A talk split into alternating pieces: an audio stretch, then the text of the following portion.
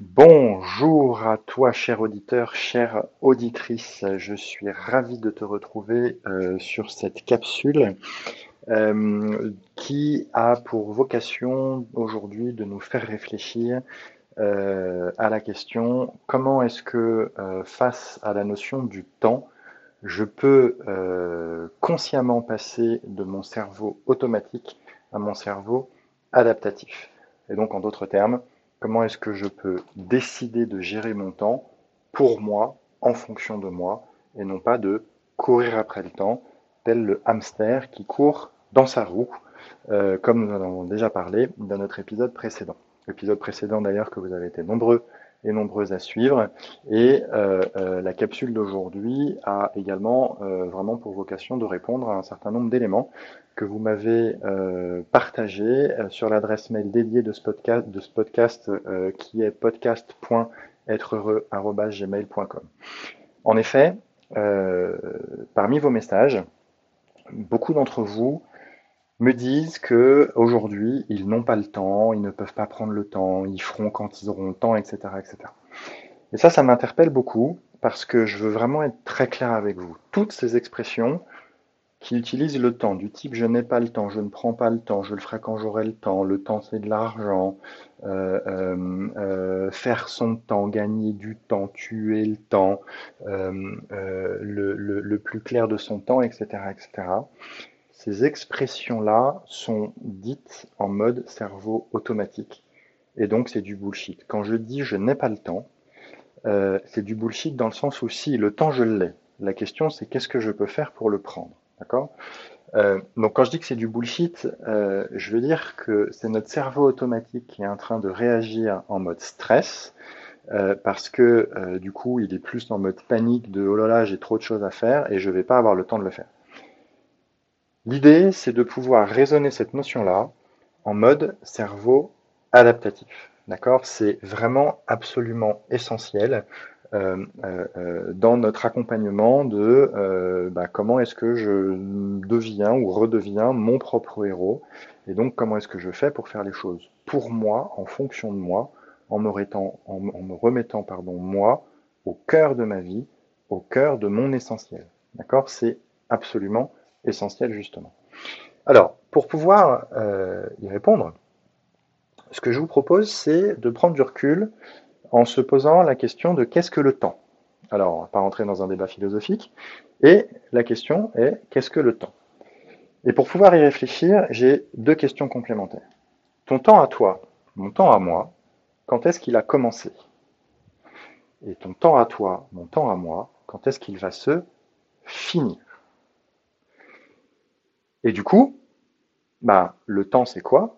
C'est la période qui s'écoule entre le moment où mon temps a commencé et le moment où mon temps va se finir. Alors, quand est-ce que notre temps à chacune et chacun d'entre nous a commencé? Ben, Notre temps à chacune et chacun d'entre nous a commencé le jour où nous sommes nés. Là aussi, je ne vais pas rentrer dans le débat de philosophie. Est-ce que c'est euh, dans la vie intra-utérine ou pas Mettons que notre temps a commencé quand nous sommes nés. Et donc notre temps va se terminer quand ça Lorsque nous allons mourir. Donc, si le temps, c'est la période entre le moment où notre temps a commencé à savoir où on est né et le moment où notre temps va se finir à savoir où on va mourir, en un mot, le temps, c'est la vie. Alors du coup, ça prend une euh, perspective toute différente parce que si on reprend les expressions que j'ai utilisées au début, du type je n'ai pas le temps, je le ferai quand j'aurai le temps, euh, je ne prends pas le temps, le temps c'est de l'argent, avoir fait son temps, gagner son temps, gagner du temps, tuer le temps, etc., et qu'on remplace le terme temps par le terme vie, qu'est-ce que ça donne? Eh bien ça donne quelque chose du type je n'ai pas de vie, je ne prends pas la vie, je le ferai quand j'aurai de la vie, la vie, c'est de l'argent, avoir fait sa vie, gagner sa vie, euh, ou gagner de la vie, euh, tuer la vie, le plus clair de sa vie, etc., etc. Et donc, du coup, ça prend une perspective complètement différente. Euh, et donc, ça revient véritablement à se dire que il est essentiel d'arrêter de se dire je le ferai quand j'aurai le temps, ou je le ferai plus tard, ou je le ferai quand, bah, quand je serai à la retraite, parce que concrètement, plus tard, je ne sais pas quand c'est. La retraite, visiblement, de toute façon, ça va être plus tard, et donc je ne sais pas quand, ce sera, et je suis même pas sûr de pouvoir potentiellement y arriver.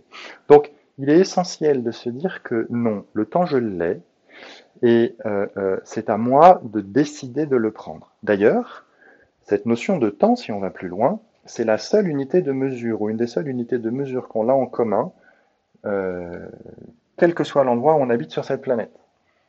Moi aujourd'hui en France, en Nouvelle-Zélande, aux États-Unis, en Amérique latine, au milieu du Pacifique, n'importe où dans le monde, une journée dure 24 heures, pas une minute de plus, pas une minute de moins. Et donc 24 heures, c'est 3 fois 8 heures. Et, donc, dans ces 8 heures-là, pour, dans ces 3 fois 8 heures-là, pour avoir un bon équilibre idéal, alors évidemment, schématiquement, euh, j'ai 8 heures pour pouvoir dormir et me reposer, 8 heures de vie sociale, euh, vie personnelle, et 8 heures pour pouvoir travailler. Donc ça, évidemment, c'est théorique. Euh, il est probable que toi comme moi et les personnes que j'accompagne aujourd'hui régulièrement, bah souvent ils passent beaucoup plus de temps au travail au détriment d'une vie euh, de, leur vie euh, de sommeil et de leur vie personnelle. Et c'est juste de dire attention, parce que si on bouffe trop le temps euh, sur son temps de sommeil, bah, qu'est-ce qui est à risque? Notre santé. Si on bouffe trop le temps de notre vie personnelle et sociale, qu'est-ce qui est à risque? Eh ben, justement, notre relation et un besoin physiologique de base d'être en relation avec des gens, et donc le risque c'est de se retrouver seul.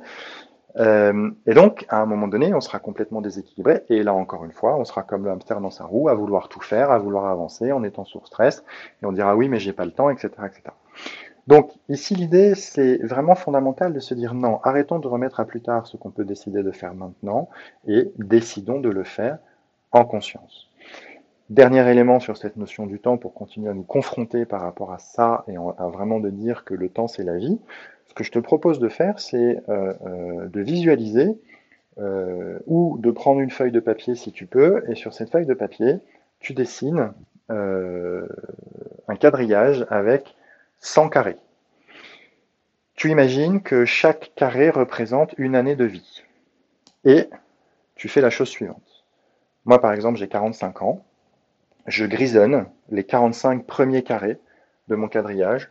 Pourquoi? Parce que ces 45 premiers carrés correspondent aux 45 premières années de ma vie qui sont déjà passées. Je peux grisonner après, euh, mettons, à partir de 90 ans et plus. Euh, non pas que je serai plus en vie, parce que j'espère que je serai encore en vie et en bonne santé. Euh, et peut-être que mon état physique à ce moment-là me permettra plus de faire un certain nombre de choses que je pourrais faire aujourd'hui. Donc je grisonne ces éléments-là. Et là, qu'est-ce que je constate? Pour moi, entre aujourd'hui 45 ans et 90 ans, il me reste 45 carrés, donc je suis à la moitié de ma vie, dirons-nous. Euh, et ces 45 carrés, c'est la vie qui me reste pour pouvoir profiter, décider, faire ce dont j'ai envie, faire ce que je veux, prendre les décisions, etc. Et si je remets systématiquement à plus tard les choses, bah encore une fois, ce que je disais tout à l'heure, c'est plus tard, c'est quand? Euh, bah Je ne sais pas. Donc évidemment, une fois qu'on a cette confrontation-là, la grande question, c'est comment est-ce qu'on peut faire pour décider véritablement de son temps et comment est-ce qu'on peut filtrer ces éléments-là? Voilà quelques éléments de réponse. Quand on a quelque chose à faire, ou quand on nous demande de faire quelque chose, il y a deux questions fondamentales à se poser avant de partir bille en tête en cerveau automatique. Encore une fois, c'est de prendre conscience que mon cerveau automatique va partir bille en tête et va commencer à interpréter les choses et probablement faire les choses trop vite. Et ce, quel que soit notre âge. Je vous donne un exemple. Mon fils Andrea, qui a bientôt 9 ans, euh, euh, tombe dans un piège très régulièrement à l'école ou à la maison, quand on lui demande de faire quelque chose et qu'il commence à lire, par exemple, sur une évaluation ou sur un exercice, euh, ce qu'il faut faire, il s'arrête à la moitié de l'énoncé et il commence à faire son exercice sans avoir lu véritablement et pris véritablement le temps de comprendre ce qu'on lui demandait. Moralité, il va trop vite, il se trompe, il répond à côté, euh, euh, et donc, bah, ça fonctionne pas. Euh, et je suis sûr que d'ailleurs toi ça t'est déjà arrivé, comme moi ça m'est déjà arrivé, de recevoir un mail euh, avec une demande dedans, de répondre à la demande, et alors que euh, bah, la demande n'était pas pour tout de suite, c'était pour plus tard. Euh, voire on n'a pas exactement répondu à la demande parce qu'on a interprété ce qu'on nous demandait. Bref, là aussi notre cerveau automatique va trop vite. Donc les deux questions à se poser essentielles quand on doit faire quelque chose ou quand on vous demande de faire quelque chose, c'est un, qu'est-ce que je dois faire. Donc, qu'est-ce qu'on me demande de faire? Qu'est-ce qui est à faire? Première question, qu'est-ce qui est à faire? Deuxième question, pour quand? Une fois que j'ai répondu à ces deux questions-là, troisième question, est-ce que c'est de ma responsabilité de le faire? Si la réponse est non, que ça n'est pas de ma responsabilité de le faire, alors je peux décider de ne pas le faire, et je dis non. Si c'est de ma responsabilité de le faire, Quatrième question, est-ce que c'est à moi de le faire? Et là, on touche du doigt un point essentiel, c'est que ça peut être de ma responsabilité de le faire, sans pour autant que ce soit à moi de le faire. Et si à la question est-ce que c'est à moi de le faire, la réponse est non, je peux déléguer. Et il est important même que je délègue.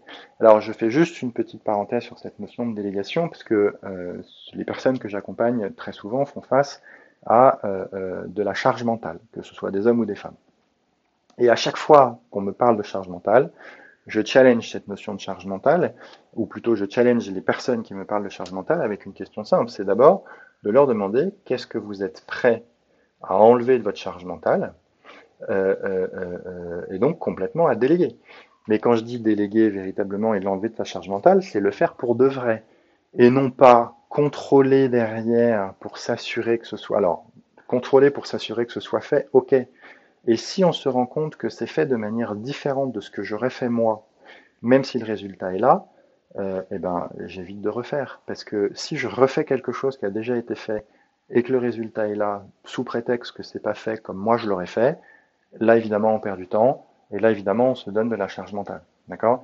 Euh, Moi, à la maison, il m'arrive euh, euh, de temps en temps avec ma compagne de voir qu'elle refait des choses que j'ai déjà faites. Non pas que les choses ne soient pas faites, mais comme c'est pas fait exactement comme elle, elle les aurait fait, bah, du coup, on passe plus de temps sur les choses, ça nous agace, ça nous énerve, etc. etc. Donc, cette notion de délégation, c'est véritablement si je le délègue, parce que ça n'est pas à moi de le faire, même si c'est ma responsabilité, je le délègue, je peux suivre et contrôler, oui, sans refaire si c'est pas fait comme moi je l'aurais fait. D'accord? C'est absolument important.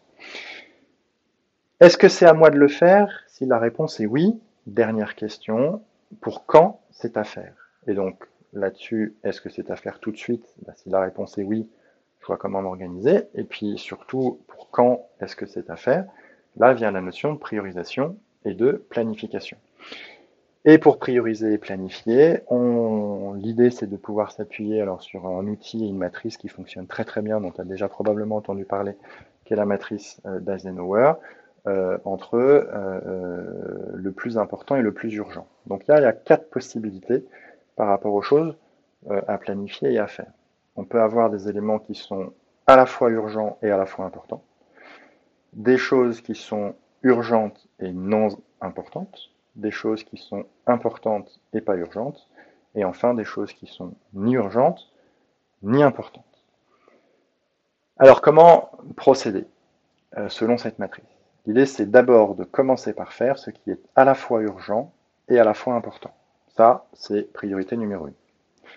Priorité numéro 2, contrairement à ce que nous dit notre cerveau automatique, qui intuitivement et donc automatiquement nous dirait de commencer par ce qui est urgent et pas important.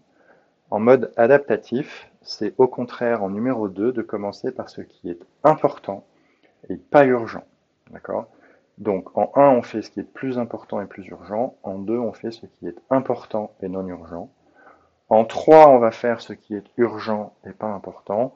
Et en 4, il nous reste ce qui est ni urgent ni important. Et là, évidemment, la question de pose, si c'est ni urgent ni important, ma foi, euh, pourquoi le faire Vous savez, c'est comme les fameux divers dans les réunions. Euh, non, il n'y a pas de divers dans la réunion, il n'y a pas de on le fera plus tard, etc. Non, on le fait pas. Euh, en tout cas, la question se pose. Donc voilà l'idée. Si je reprends là-dessus les questions, qu'est-ce qui est à faire et pour quand? Est-ce que c'est de ma responsabilité de le faire? Sinon, je ne le fais pas. Si oui, question, est-ce que c'est à moi de le faire? Sinon, je délègue et je fais une vraie délégation. Euh, si c'est à moi de le faire, euh, bah oui. Et dernière question, pour quand c'est à faire Et donc je planifie avec la matrice d'Adenauer.